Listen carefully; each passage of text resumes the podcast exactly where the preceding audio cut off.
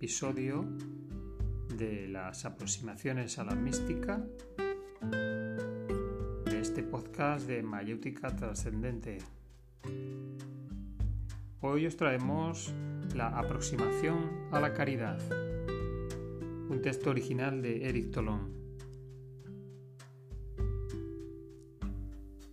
La realización o no realización efectiva de obras caritativas constituye una prueba muy interesante que permite juzgar la validez de la espiritualidad profesada por algunos. En efecto, hay personas que se consideran evolucionadas espiritualmente porque han leído muchas obras y practicado un conjunto de disciplinas contemplativas, pero si se les propone ayudar a la gente necesitada, si se toca su cartera, siempre se escabullen, justificándose con variados argumentos. Los argumentos importan poco, pues la mente es lo suficientemente inteligente como para justificar o excusar cualquier cosa. Lo que cuenta son los hechos y los hechos son que estas personas no aportan ninguna ayuda caritativa al prójimo. Además, cuando se les pide que lo hagan, como por ejemplo hacemos en este texto, rechazan pasar a la acción concreta. Observad las reacciones de vuestra mente al leer lo que hemos escrito. Si no practicáis ninguna beneficencia activa, si delante de esta orden terminante sed caritativos, sentís una oscura resistencia un rechazo obstinado y deliberado, dispuesto a utilizar diversos argumentos para justificarse, si sentís eso, podéis inquietaros sobre la validez de vuestra espiritualidad. La negativa a ser concretamente caritativo prueba que el núcleo de vuestro ego permanece bien sólido y en este caso toda realización espiritual es aleatoria. El ego adora las espiritualidades decorativas que, con poco esfuerzo, permiten darse una buena opinión de sí mismo. La mente puede jugar con todo un conjunto de nociones espirituales. Cultivando la expresión mental de estas nociones, se formará la ilusión de estar espiritualmente muy avanzado. Amará a todos los hombres, sentirá su unidad con ellos y con el cosmos. Pero si se le propone ayudar concretamente al prójimo, eso no le interesa.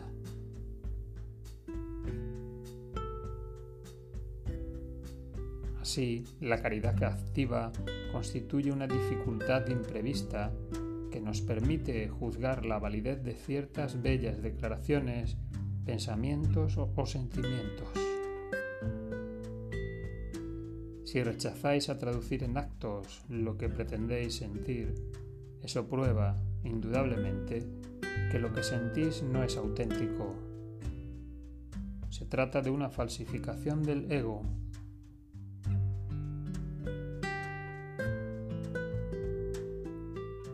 Si sentís una resistencia interior, si existe en vosotros algo que se niega a sacrificar tiempo y dinero para ayudar a los desfavorecidos, analizad lúcidamente la naturaleza de esta resistencia.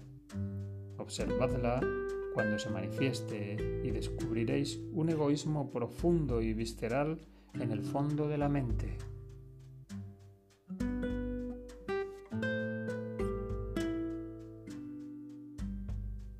En el caso en que hayáis comprendido que la realización espiritual requiere el borrado de las estructuras egóticas, ahora sabéis que la caridad concreta es una ayuda preciosa en el camino de la realización.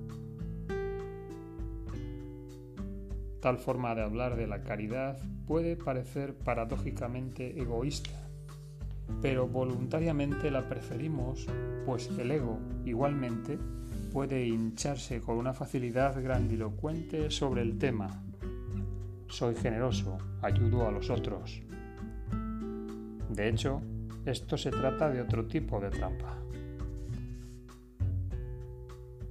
El egoísmo es la manifestación de un ego cerrado, replegado en sí mismo. El altruismo es la manifestación de un ego hinchado, radiante, fariseo. Ciertamente preferimos los egos altruistas a los egos egoístas, pero nuestra meta reside en borrar el ego. Las redundancias altruistas no tienen ninguna relación con borrar el ego. Ellas fortalecen al ego de la misma forma que el egoísmo, aunque de una manera inversa. Por eso os decimos, abandonad el egoísmo y abandonad el altruismo. Impedid que el ego que se repliegue sobre sí mismo y mantenga la avaricia. Pero impedid igualmente la hinchazón orgullosa del que se dice y se prueba a sí mismo que es generoso y altruista. Si decís, yo practico la caridad para romper mi ego, tenéis una justa visión de las cosas. Saber que todo lo que hacemos por los demás es una bendición que recae sobre nosotros. No somos egoístas, ya que damos y no caemos en la trampa de las teorías y los sentimientos altruistas. Mientras vuestro corazón no esté abierto, tal actitud será válida. Es cuando se abre el corazón que aparece la verdadera caridad. Cuando el corazón se abre, el egoísmo se destruye y las teorías altruistas no se utilizan. Ayudamos a los otros naturalmente, espontáneamente, porque su sufrimiento es nuestro sufrimiento. No ayudarles sería una terrible privación para nosotros. Muchas personas pasan por alto los fundamentos de la vida espiritual y es por eso que su elevación a la cima sigue siendo inconstante y problemática.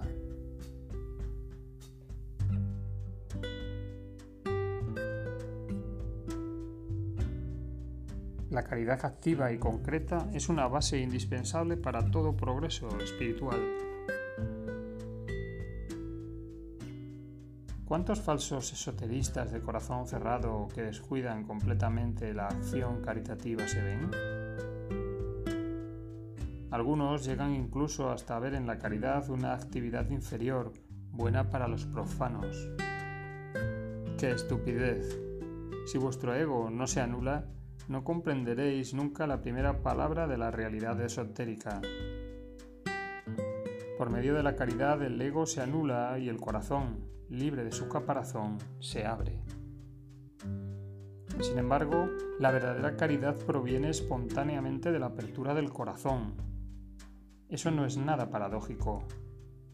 Comenzaremos por una caridad voluntaria e imperfecta que abrirá nuestro corazón para luego conocer una caridad perfecta y espontánea que resultará de esta apertura. La caridad es, pues, a la vez medio y consecuencia de la apertura del corazón. Hay muchas organizaciones humanitarias y de caridad en las que podéis participar. No esperéis más. De manera concreta, puntual o mensualmente, ayudad a los otros en la medida de vuestros medios con dones financieros y de voluntariado. Si no hacéis eso, la espiritualidad no será para vosotros más que una teoría. Cuando vuestra caridad se vuelva efectiva, ¿cuáles serán los límites? Pues será preciso darle unos límites.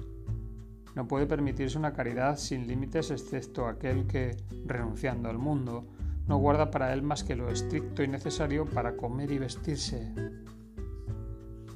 Una vocación intramundana no puede acomodarse a tal perspectiva. No se trata de ser menos caritativo, se trata de una caridad diferente. Vuestra caridad debe obedecer a un cierto orden. El edificio social, todo edificio social, está fundado sobre un orden. Si aceptáis el mundo y permanecéis en él, vuestra acción en su conjunto y, por tanto, vuestros actos de beneficencia deben igualmente obedecer a un orden predeterminado. El orden al que debe someterse la caridad es el deber del deber. Para aquel que permanece en el mundo existen tres círculos concéntricos de deber. En el centro y en primer lugar se sitúa el deber hacia sí mismo. En segundo lugar, el deber hacia la familia y finalmente el deber hacia la humanidad. La caridad bien ordenada comienza por uno mismo, es una falsa caridad la que hace decir, con un desapego y una humildad, a menudo hipócrita, yo me pongo el último. Debéis poneros el primero. No comprender eso es no saber por qué habéis nacido. Habéis descendido a la tierra para hacer descender la luz al vehículo físico y psicológico en el cual y por el cual os encarnáis. Este es un primer punto que es preciso comprender de una forma integral. Vuestro primer deber y vuestra primera caridad deben ejercerse en este hombre en el que estáis encarnados. Este vehículo humano es algo impuro, vil e ignorante. Es necesario, pues, instruirlo y purificarlo. Se deduce que el primer deber de todo hombre consiste en realizarse espiritualmente. Se trata de un deber esencial, es principalmente para realizar este deber que habéis venido a la tierra. La caridad hacia el vehículo humano debe ejercerse según tres grados jerárquicos. El primero y más elevado de estos tres grados es el de la realización espiritual. El segundo grado, el de la expansión psicológica. El tercer grado concierne a la salud fisiológica. Tal es la triple comprensión que debe regir la caridad hacia el ser humano. Primero, la realización espiritual. Nada debe sustituir este imperativo. Todo lo que se oponga a ello debe ser eliminado. La expansión psicológica debe subordinarse a la realización espiritual. No debe haber en ello confusión de valores, no es posible imaginarse que una cierta creatividad artística, por ejemplo, constituye la realización espiritual. La realización espiritual indica un dominio de la conciencia. La expansión psicológica indica un dominio de la acción. La realización espiritual es una toma de conciencia inactiva. Aunque el resultado espiritual es una conciencia inactiva, el camino espiritual que se efectúa por el cumplimiento de un conjunto de lecturas, de diálogos, ejercicios contemplativos u otros, indica igualmente un dominio de la acción. El desarrollo psicológico consiste en cumplir nuestras vocaciones o las vocaciones temporales determinadas por nuestras predisposiciones y aspiraciones personales. Llevar a cabo tal o cual trabajo, realizar, realizar tal o cual estudio, fundar un hogar, cultivar tal o cual tipo de relaciones humanas, dedicarse a tal o cual actividad cultural, literaria o artística, etc. Eso proviene de las vocaciones individuales. Tales actividades son independientes de la realización espiritual. La realización espiritual se refiere al estado de conciencia con el que nos involucramos en estas actividades. La subordinación del cumplimiento psicológico a la realización espiritual es doble. De una parte, las actividades que contribuyen al desarrollo psicológico no deben invadir nunca el tiempo que debe reservarse a la búsqueda de la realización espiritual. El orden de los valores existenciales debe ser respetado. Por otra parte, el grado de realización espiritual orientará e impregnará nuestras elecciones existenciales. Vuestro primer objetivo en la asistencia, en general y en el contexto de cada jornada, debe ser realizarse espiritualmente. Cuando la búsqueda concreta de este primer objetivo, que constituye la más alta calidad que se pueda ejercer con relación al vehículo humano, se haya establecido y arraigado en vuestra vida cotidiana, el conjunto de vuestras actividades debe tender hacia la expansión psicológica La búsqueda del desarrollo psicológico consiste en intentar, en la medida de lo posible, permitir al hombre realizar las aspiraciones que él desea. Esta búsqueda de la expansión psicológica determinará el estilo de vida que llevamos, el género de trabajo que realizamos y la manera en que organizamos nuestro ocio. Todo eso se efectuará en la medida de lo posible y en la medida en que nuestras aspiraciones sean razonables, sanas y positivas. Es preciso comprender bien que al pasar de la búsqueda de la realización espiritual a la de la expansión psicológica, hemos descendido del terreno de las cosas primordiales a las de las cosas contingentes y relativas. Por esto, la realización espiritual debe efectuarse a cualquier precio, mientras que la expansión psicológica debe ser buscada en la medida de lo posible. El último grado de la caridad es hacia el uno mismo humano, es decir, a lo que nosotros somos en tanto que manifestación temporal, y esto independientemente de lo que somos.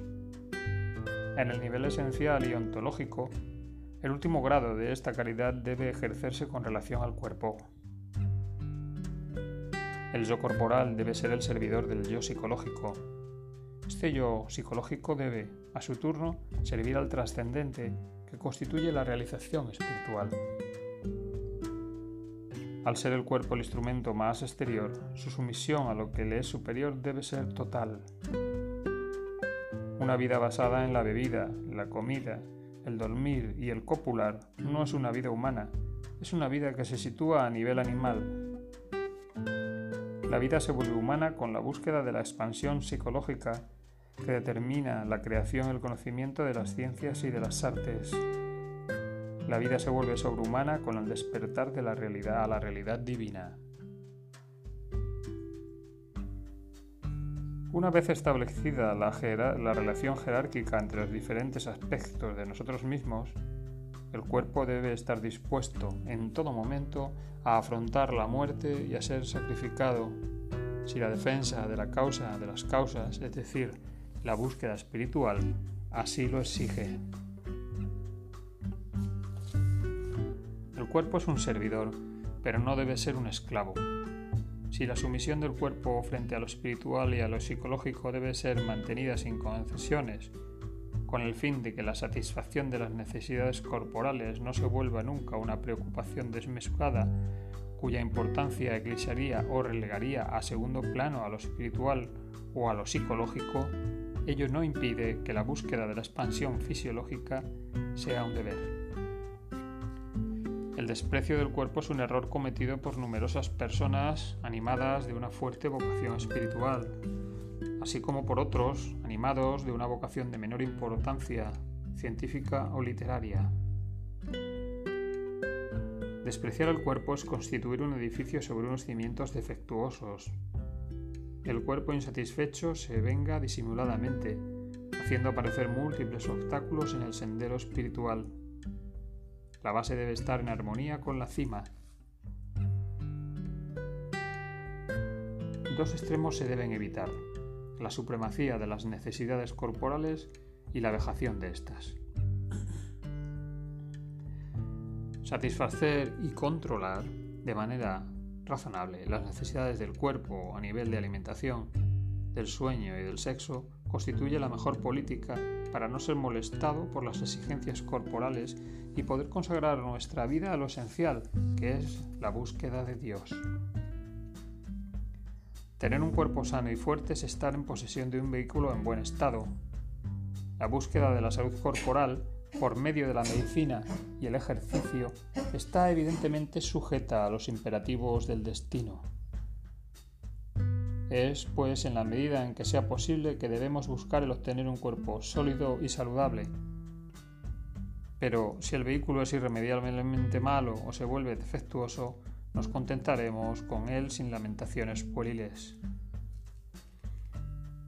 Después de estudiar los tres grados de la jerarquía, a través de la cual la caridad debe ejercerse con relación a nuestro vehículo humano, vamos ahora a examinar el ejercicio de la caridad con relación a nuestra familia.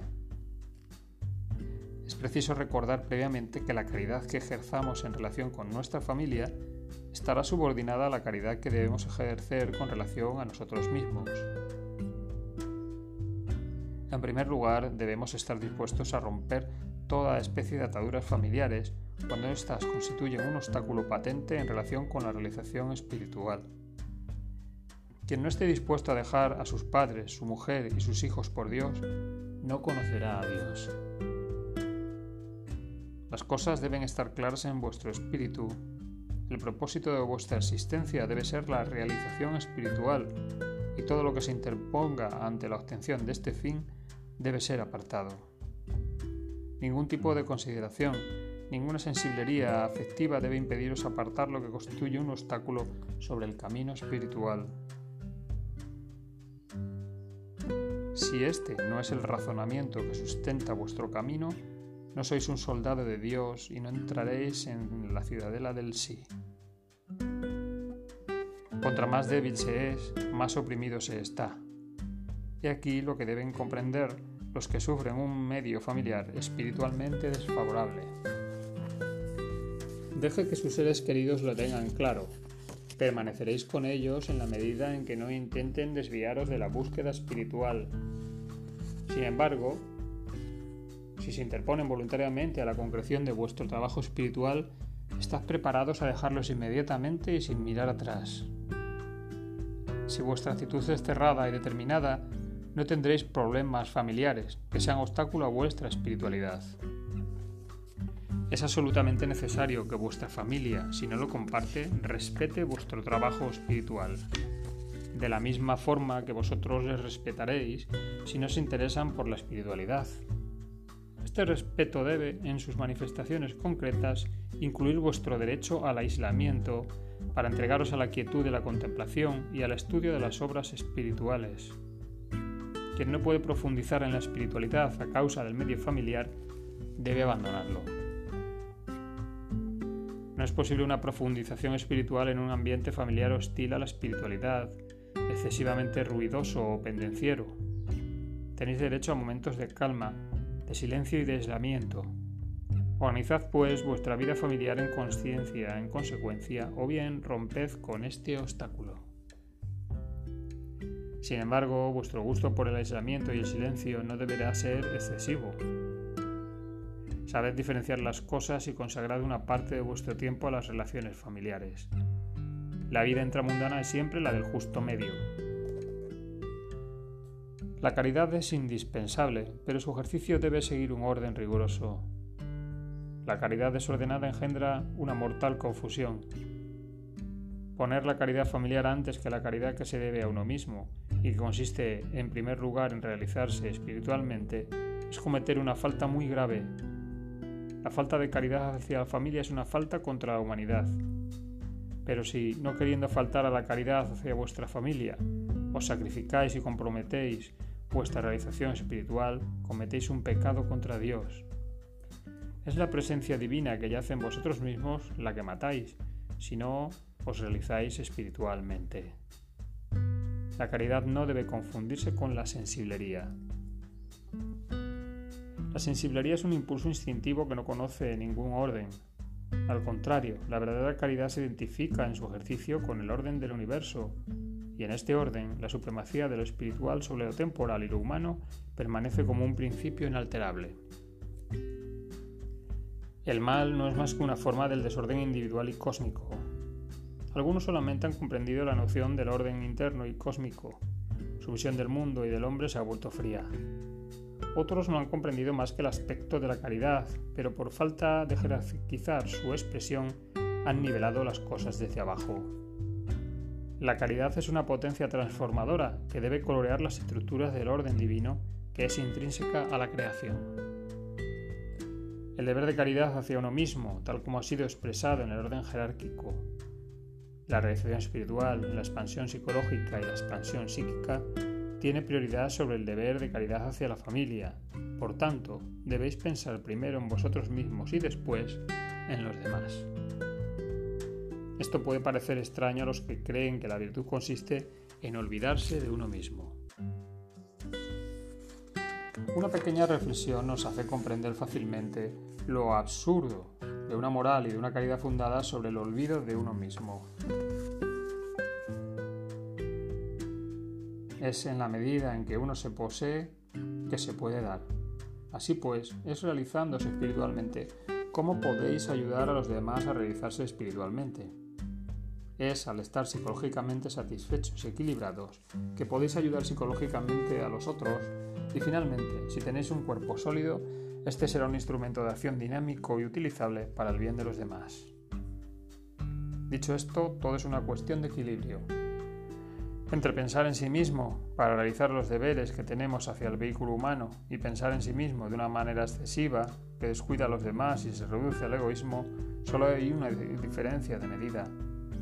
Esta medida no habría de fijarse de una manera rígida, pues es algo inmóvil. Para que el equilibrio entre las obligaciones personales y los deberes familiares encuentre un justo medio, es suficiente con que sea realizada una doble toma de conciencia que englobe a la vez lo que debo realizar en relación al vehículo humano y lo que debo aportar a la familia. Existe desequilibrio si falta una de estas tomas de conciencia. Falta una toma de conciencia en aquellos que cultivan la caridad errónea del olvido de sí mismo. Estas personas se dejan absorber, comer y vampirizar por el medio ambiente, ya sea social o familiar. Ciertamente tienen muy buen corazón, como se dice comúnmente, pero haciendo esto cometen un grave pecado hacia ellos mismos, ya que no realizan lo que Dios espera de ellos. Otra toma de conciencia falta cuando el individuo se encierra en él mismo y se desinteresa de las relaciones familiares, profesionales o amistosas, cuando no comprende que toda adquisición personal debe conducir a un aumento de nuestra capacidad de dar. Cuanto más realizados espiritualmente estemos, más podremos ayudar al otro a realizarse. Cuanto más hayamos estudiado una ciencia o arte, más podremos aportar a los otros de este dominio. Tal es el fundamento de las relaciones humanas. Debemos amarnos a nosotros mismos. Este amor no incluirá ninguna identificación limitativa en relación con el hombre, pues sabemos que nuestra realidad, aunque engloba al hombre, lo supera infinitamente. El hombre somos nosotros mismos en tanto que manifestación temporal individualizada, pero lo que somos en nuestra globalidad metafísica es la totalidad del mundo manifestado y la totalidad de lo no manifestado. Si no amamos, hay algo amargo herido en nosotros. Es preciso ser consciente de nuestras debilidades e imperfecciones humanas, pero a pesar de eso, es preciso amarse a sí mismo, es preciso que nos amemos al nivel de nuestra manifestación humana. Si no nos amamos a nosotros mismos, nuestro amor por el otro será necesariamente incompleto. El amor a uno mismo y el amor a los demás dependen el uno del otro. Es un gran y maravilloso misterio. Los demás no son fundamentalmente diferentes de nosotros. Y es por esto que si desprecio algo en mí mismo, lo despreciaré en los otros. El orgulloso no tiene ninguna dificultad en amarse, se ama a sí mismo porque se sobreestima. Pero si sois lúcidos con vosotros mismos, si habéis observado atentamente los pensamientos y sentimientos del vehículo humano, en una palabra, si andáis por el sendero del despertar, constatáis que se precisa mucha indulgencia para amar lo que somos, en tanto que manifestación humana. Bien amigos, hasta aquí la primera parte de este largo episodio denominado Aproximaciones a la Caridad. Hasta este punto dejamos este episodio de hoy para continuar en una segunda parte con la lectura del episodio de aproximación dentro de las aproximaciones a la mística, de la aproximación a la caridad.